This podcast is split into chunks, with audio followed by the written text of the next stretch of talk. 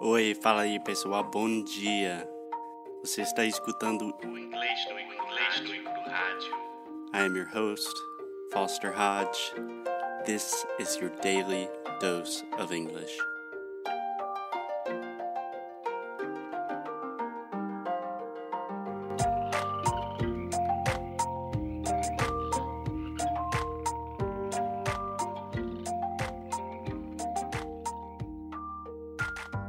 Hello, hello, hello, Brazilians. Hello, Alexia. Happy Tuesday. Happy Tuesday. How are you doing? I'm fine, and today is Uh, it's my birthday. it's your birthday. Yeah, I'm not a big fan of talking about my birthday. But I think it's important. Yeah, 40 years old. 29 years old, amor. We don't need to tell them how old I am. You're so much older than me. Alexia turns 29 in like two weeks. So happy birthday, my love. Thank you. Thank you, everyone. You can send all of the presents to hi arroba englishnuclear.com. We accept presents via PayPal, via whatever you want to send. If you just want to send a message, money, tickets to Brazil, we accept all sorts of presents. yes, so today we are continuing talking about Portugal and Brazilians, right? Right. Brazilians in Portugal. So, yesterday we talked kind of about a general overview of how many Brazilians are in Portugal and this big phenomenon of Brazilians moving to Portugal. Today, we just wanted to tell our personal stories of interacting with Brazilians in Portugal. So, Alexia, we have a lot of stories. Where do you want to start? I want to start with the very beginning. The first day in Lisbon when we were going to the farm. Yes. So, one correction I want to start at the beginning. Ah, at the beginning. Yeah. So let me just set the scene. We arrived in Lisbon. We were at the airport, super tired. And then, yeah. No? No. we arrived in Lisbon. We went to the Airbnb. We had just a small afternoon in Lisbon. And then the other day, we were going to the farm. Okay. So day two in Lisbon, we woke up super early to go to the farm with all the dogs. You know the story. And we got an Airbnb. Then we had to get a taxi. Okay, you can continue the story because I'm not doing a very good job of explaining it. We had to go to the bus station to grab the bus to go to the city that we are supposed to stay, right? Yep. And to do that, we order an Uber in Lisbon. Um, a very good tip Uber in Lisbon is very, very cheap. Yeah. Very, extremely cheap. So it's totally worth it. super cheap. And also, normally you could say we ordered an Uber. That's a little formal for me. I think I would just say we got an Uber. Okay, so we got an Uber, and I mean, Brazilian names and Portuguese names are almost the same for men, right? Luis, Paulo, Uh, whatever. João Marcos Eduardo. e Luís Costa, Campos e Nunes Soz. and- yeah. And then we waited for our Uber. We got inside the Uber and we started to talk to the driver, normal. And then I started to listen to his accent, and he was Brazilian, of course. Yep. And I asked him, like, Você é brasileiro? And he was like, Sim, eu sou. Like, desconfiado. Yeah. How do I say that? Um, kind of suspicious, maybe. Yeah, kind of suspicious. Sus- Suspicious. suspicious. hmm One more time. Suspicious. Suspicious. Perfect. Okay. And we were like, eu também. And Foster was like, eu sou mais, eu mais ou menos brasileiro. And he was like, ah, que bom, gente.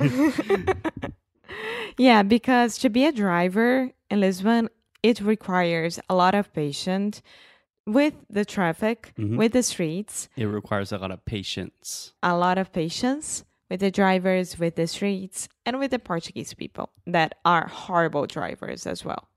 we don't like to generalize an entire country, but yeah, in general, they're pretty bad. Yeah, and he was so relieved that we were like Brazilians or half Brazilians here. Yeah, I think it's just nice to see someone from your home country and he knew that we were not going to judge him, maybe he's had some bad experiences in the past, like ah, another Brazilian driver. But for us, he was like, ah, Zhangji, and started telling us his story. And while he was telling us his story, he did not take us to the bus station. he took us to Alfoma, which is on the other side of the river. And we almost lost the bus because of that. We almost missed the bus. We almost missed the bus because of that. Yeah. But super nice guy. Yeah. But the point is, if you are getting an Uber in Lisbon, first, it's pretty cheap, relatively affordable. Secondly, your driver is probably going to be Brazilian. I think that only once it was a Portuguese Uber driver. Um, yeah, I took more Ubers than you. yeah. Yeah. With Yeah. my dad. So, I mean, you have people from other countries. We had some Pakistani Uber drivers, some Indian Uber drivers, but I would say the majority are immigrants, and the majority of those immigrants are Brazilians. exactly.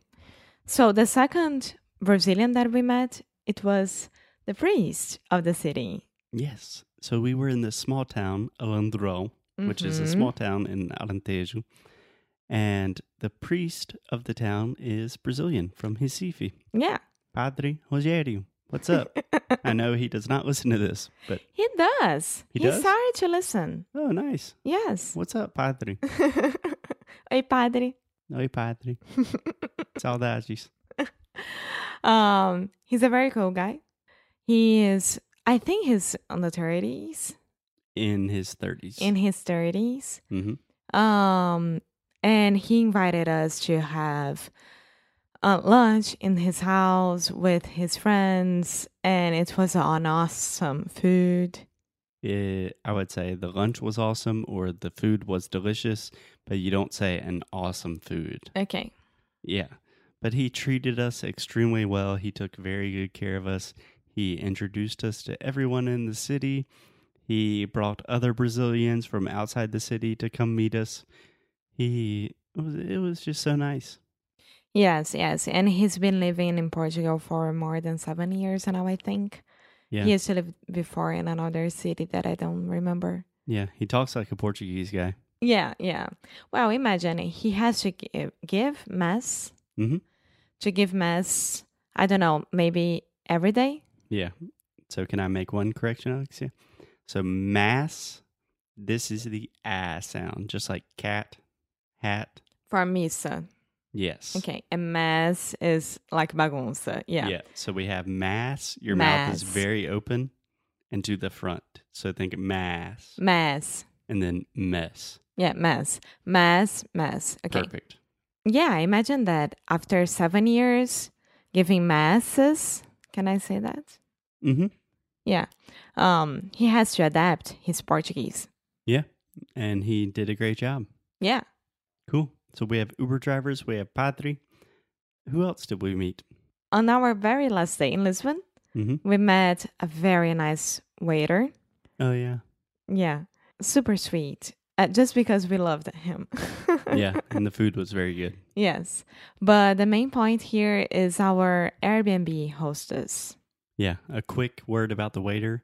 He had been living in Portugal for a long time, but he was originally from Volta Redonda, I think. Yes, exactly. But he had also visited Poço de Caldas, where Yes. Alexia's family's from. Yes, he's been living in Lisbon, no, in Portugal. I don't know if it's in Lisbon for the past 19 years. Yeah. So he's he's Portuguese. Yeah. So we also stayed in an Airbnb for a few days in Lisbon, and our Airbnb host Andrea Itucci. They are both from São Paulo. Yeah. Yes.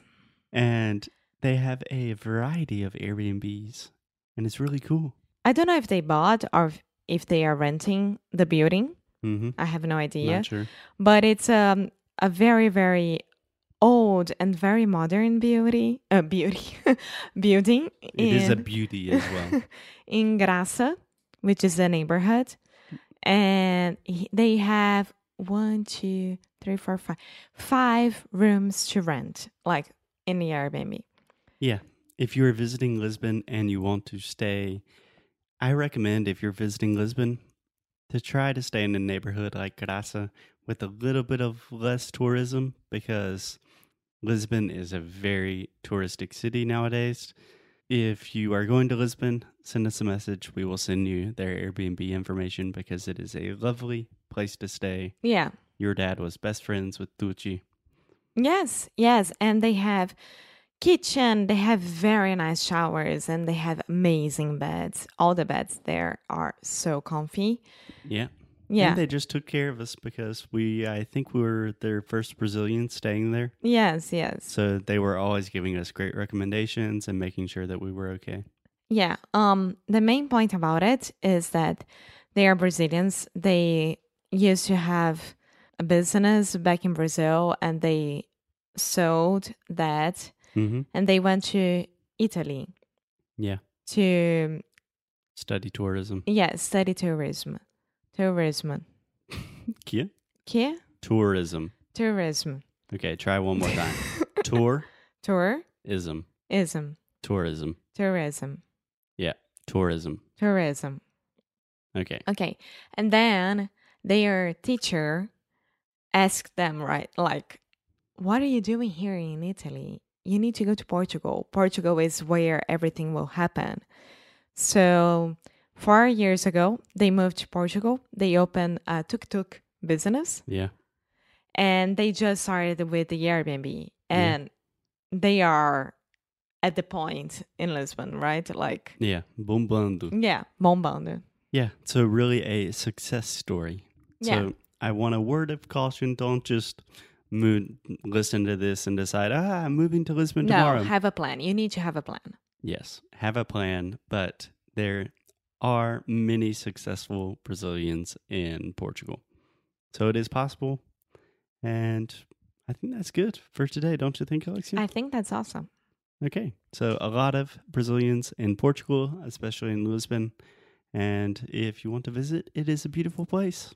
It is. Go. And if you need any tip from Lisbon, from Portugal, send us an email, send us a message, and we'll be more than happy to help you out. Yeah, talk to Alexia. She'll, she'll talk to you. Okay, guys, we will see you tomorrow. Bye.